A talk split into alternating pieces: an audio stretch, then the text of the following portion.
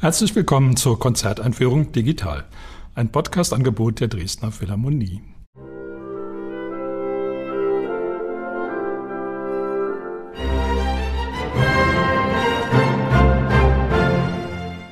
Mein Name ist Albert Breyer, ich bin Komponist und möchte Sie in das Konzert am 27. Juni einführen. Auf dem Programm stehen das Violinkonzert in G-Moll von Max Bruch und die sogenannte Nullte Sinfonie in D-Moll von Anton Bruckner.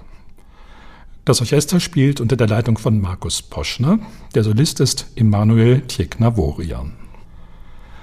Max Bruch gehört zu denjenigen Komponisten, die eigentlich heute nur noch durch ein einziges Werk im Bewusstsein des Publikums sind. Und das ist eben genau dieses Violinkonzert in G-Moll. Genauer gesagt das Violinkonzert Nummer 1 in G-Moll. Er hat noch zwei andere geschrieben, beide in D-Moll.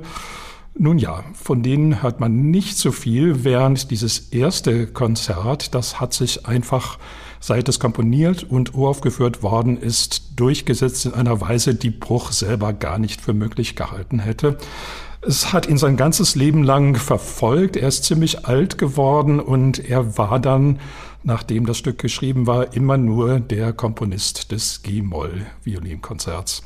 Er erzählt, wie er in späteren Jahren einmal in Neapel war und kaum aus dem Haus gehen konnte, in Neapel wohlgemerkt, weil sofort Geiger ankamen, sich auf ihn stürzten und ihm sein berühmtes Violinkonzert vorspielen wollten.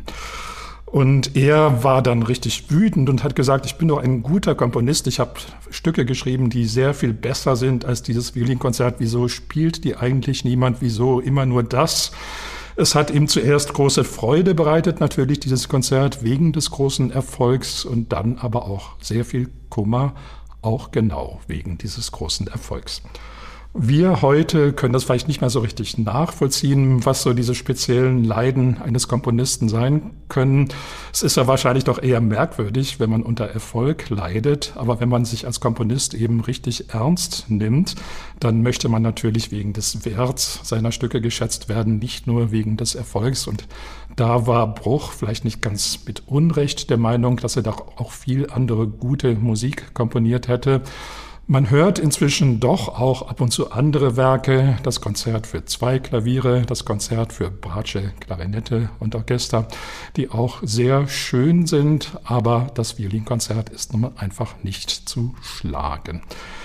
Dann fragt man sich natürlich, wie kommt das, dass ein Stück dermaßen berühmt wird und nun ja, es gibt die Kategorie von Stücken, wo man denkt, die erfüllen nun genau die Anforderungen der Gattung. Und bei diesem Konzert hat man das Gefühl, genau so sollte ein romantisches Violinkonzert aussehen. Das ist so eine Art, naja, Jung würde sagen, ein Archetyp, psychologisch gesprochen. Also sozusagen die Urmutter aller romantischen Violinkonzerte. Das Stück ist Ende der 60er Jahre geschrieben. Zum Vergleich die Stücke von Brahms und Tchaikovsky, also die Violinkonzerte sind später.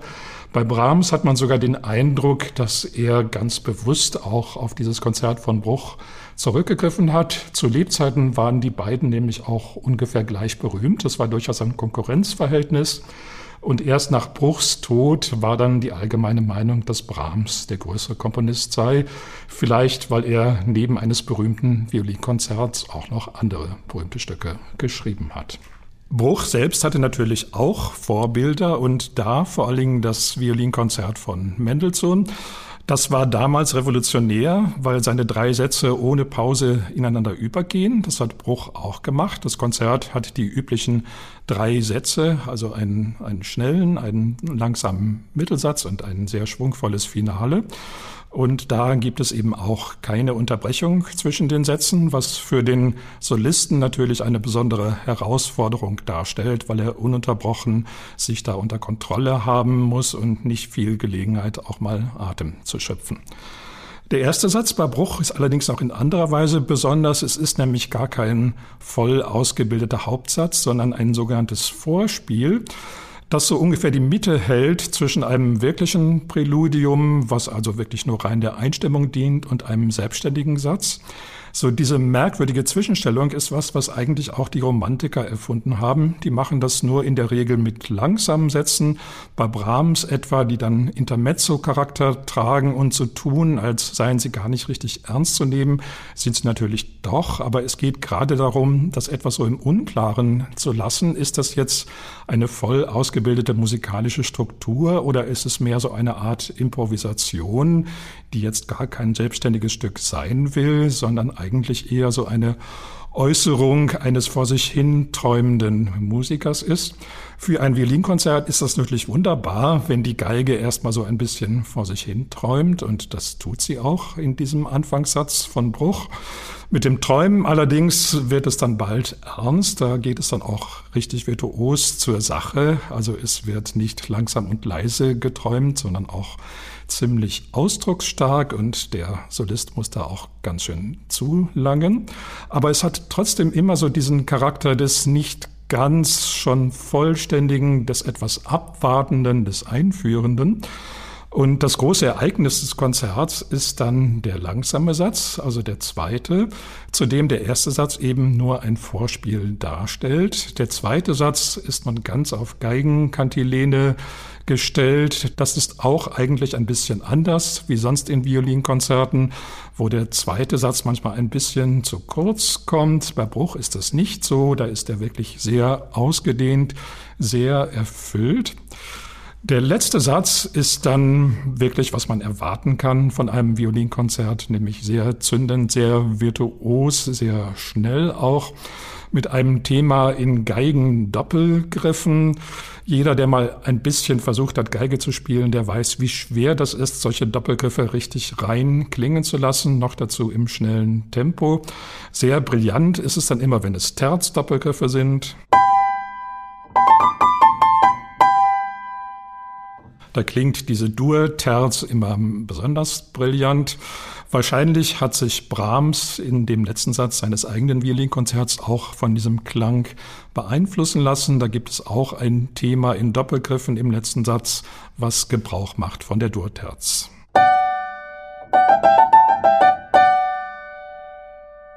Das ist nun für Bruch wirklich wahrscheinlich sozusagen der letzte Tropfen gewesen, der das Erfolgsfass zum Überlaufen gebracht hatte, nämlich dieses Finale.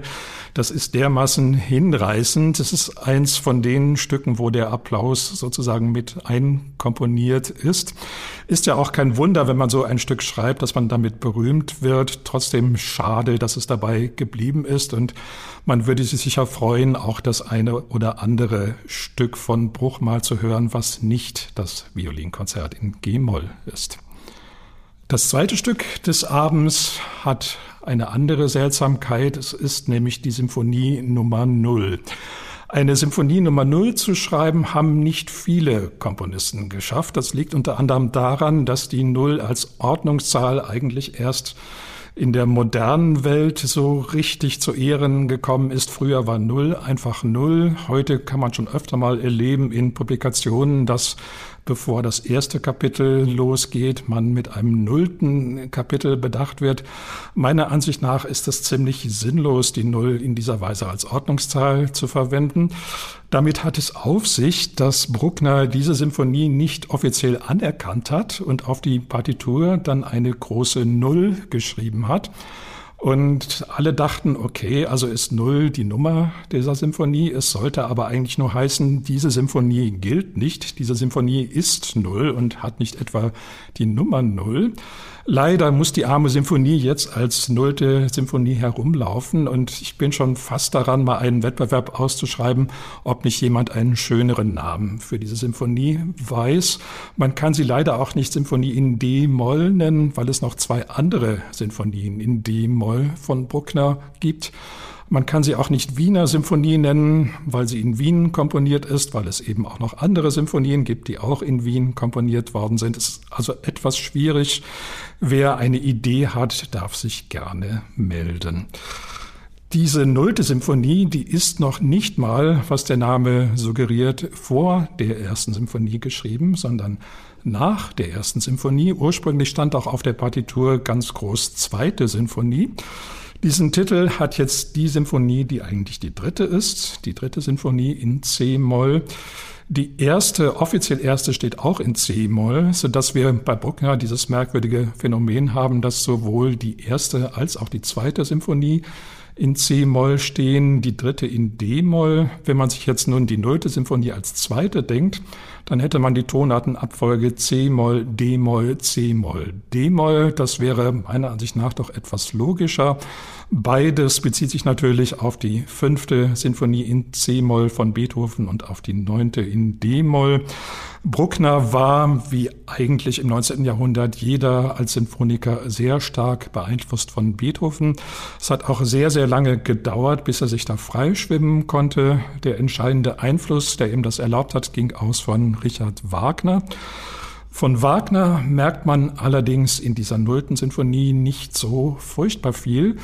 Dafür gibt es auch andere Einflüsse aus Bruckners Studienzeit, aus seinem Lebensweg. Zum Beispiel im langsamen Satz, da hat man den Eindruck, es ist registriert wie ein Orgelstück. Also die Instrumente des Orchesters werden in Gruppen aufgeteilt, die Orgelregistern entsprechen und vor allen Dingen, wenn die Holzbläsergruppe spielt, dann klingt das schon sehr orgelhaft. Das ist auch fein säuberlich voneinander abgesetzt, damit der Organist Zeit hat, die Register zu wechseln sozusagen. Trotzdem denke ich mal, dass Bruckners Orchestersatz jetzt kein reiner übertragener Orgelsatz ist. Er hatte doch zu sehr ein Gefühl für die Eigenarten der Orchesterinstrumente und die werden in der Nullten Symphonie auch schon ganz großartig eingesetzt.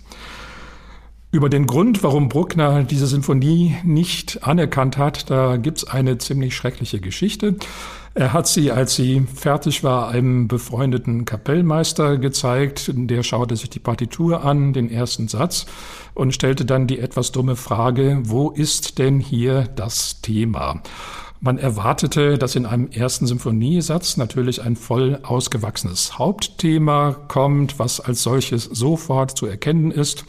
Hier hat natürlich auch Beethoven eine große Rolle gespielt und eigentlich haben sich ja auch fast alle Komponisten daran gehalten.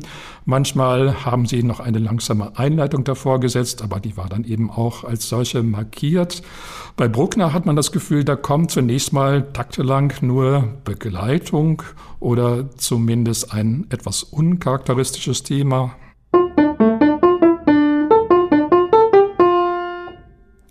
Geht dann noch eine Weile so weiter, das spielen dann die Streicher und man wartet, nun, jetzt könnte doch so etwas kommen, wie zum Beispiel das berühmte Trompetenthema aus der dritten Symphonie.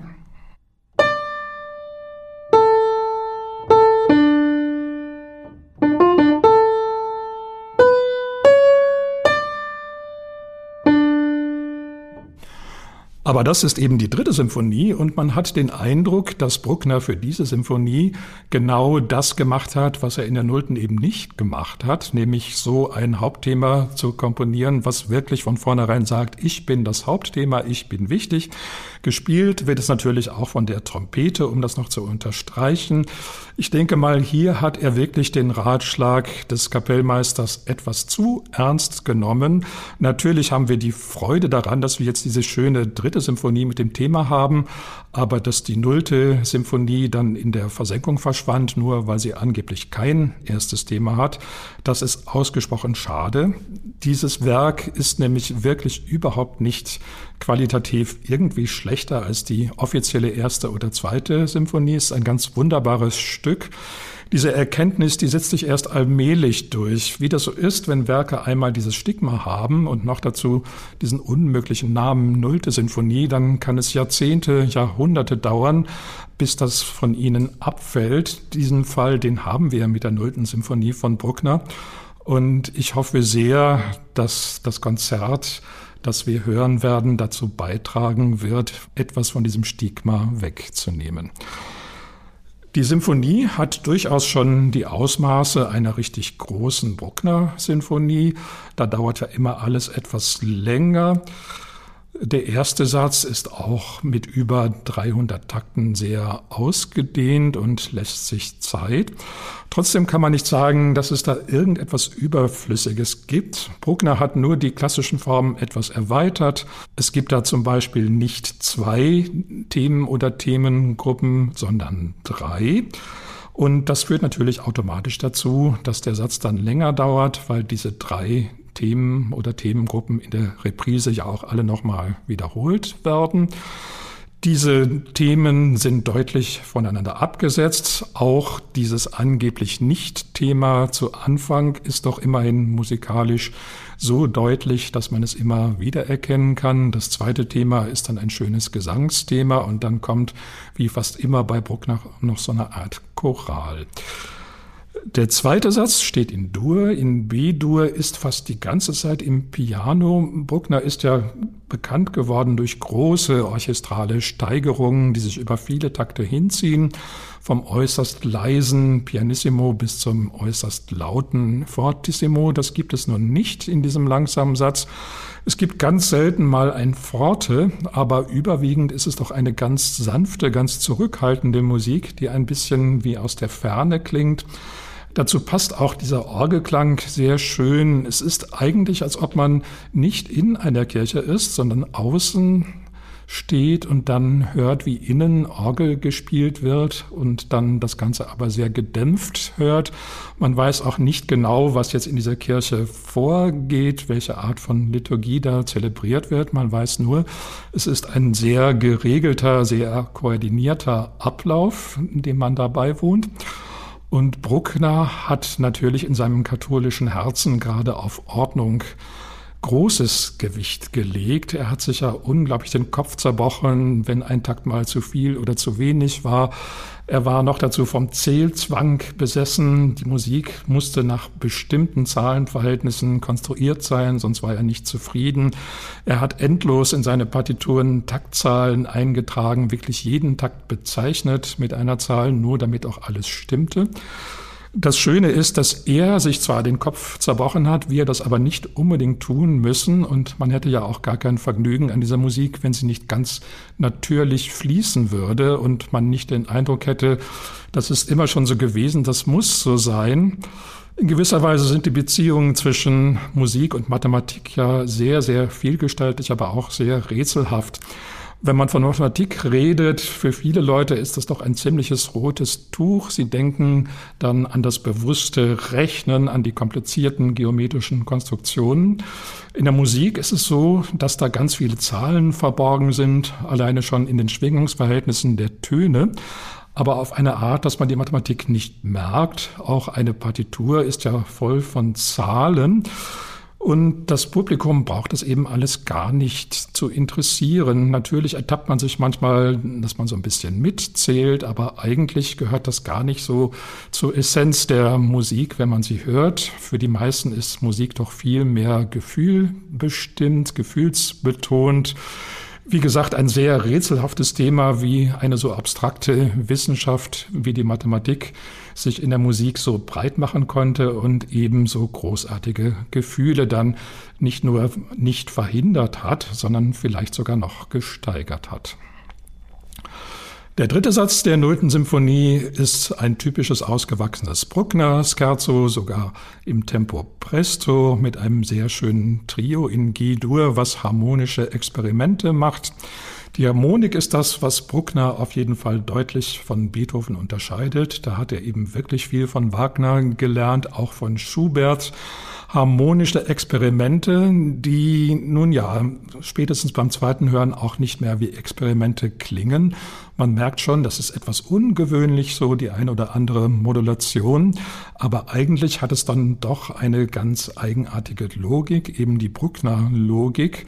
Auch da war er sehr skrupelhaft. Er hat ja bis zum Exzess die klassischen Tonsatztechniken studiert und sich auch da nichts erlaubt, was nicht irgendwie abgesichert wäre. Aber er ist da wirklich an die Grenzen dessen gegangen, was innerhalb des geschlossenen Systems noch möglich war. Der letzte Satz der Symphonie hat wieder eine Eigenart. Er besitzt nämlich seine eigene langsame Einleitung. Das ist bei Finalsätzen eher selten. Normalerweise steht die langsame Einleitung vor dem ersten Satz. Es gibt ganz wenige Beispiele. Bei Bruckner ist diese langsame Einleitung noch dazu ungewöhnlich, dass sie also vom Charakter her gar nicht das ist, was man mit Bruckner verbindet. Es klingt vielleicht eher so ein bisschen nach Mendelssohn wie ein Lied ohne Worte. Die langsame Einleitung, die wird dann in der Mitte des Satzes auch noch einmal wiederholt, während der Hauptsatz schon eins der ersten Beispiele ist für Bruckners große kontrapunktische Kunst. Normalerweise gehörte der Kontrapunkt ja eher zur Kirchenmusik in den Messen, da mussten große Fugen vorkommen.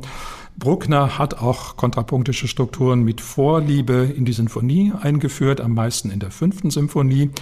Und dieses Finale der Nullten Symphonie gibt schon einen Vorgeschmack. Für das Orchester ist es natürlich ein großes Darstellungsproblem. Man muss immer genau darauf achten, welche Stimme ist wichtig, wo sind die Hauptstimmen, wo ist das Thema, wo sind die Nebenstimmen. Nebenstimmen gibt es ja eigentlich gar nicht im kontrapunktischen Satz, weil alle Stimmen gleichwertig sind. Trotzdem möchte man natürlich, dass immer das Gefühl entsteht, dass es doch so ein Auf und Ab gibt in der Wichtigkeit der Stimmen. Außerdem denke ich mal, ist das menschliche Ohr auch damit überfordert, vier vollständig selbstständige Stimmen gleichzeitig zu hören. Paul Hindemith hat behauptet, das würde beim Menschen dann nur bis drei gehen, also drei unabhängige Stimmen kann man noch auffassen. Bei vier ist eine Grenze erreicht. Äh, da ist es dann zu viel. Trotzdem haben natürlich auch die Komponisten gerne fünf- oder sechsstimmige Sätze geschrieben, im Bewusstsein, dass man nicht jede Stimme nachvollziehen kann.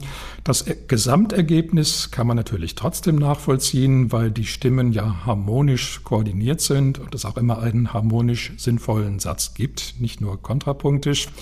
Vielleicht gehört auch zum besonderen Vergnügen bei solcher Musik, dass man eben leicht überfordert ist. Eine Bekannte von mir hat dafür den Titel geprägt, euphorisierende Überforderung. Das fand ich immer ganz herrlich. Also diese Art Hochstimmung, die an Euphorie grenzt, wenn man irgendwas hat, wo man ja schon was mit anfangen kann, was aber so ein, ein kleines bisschen überfordert, das setzt dann doch offenbar ziemlich viel Energie auch in Gang. In diesem Sinne wünsche ich Ihnen da auch ein schönes Hörerlebnis. Ich denke, dass die Überforderung nicht so weit gehen wird, dass man gar nicht mehr mitkommt. Aber so dieser Kitzel, was kann dieser Bruckner, was macht er jetzt in einer Symphonie, die er noch nicht mal richtig gezählt hat, das ist schon richtig spannend. Zum Abschluss noch einmal der Hinweis auf das Konzert. Es findet statt am Sonntag, den 27. Juni um 18 Uhr im Kulturpalast Dresden.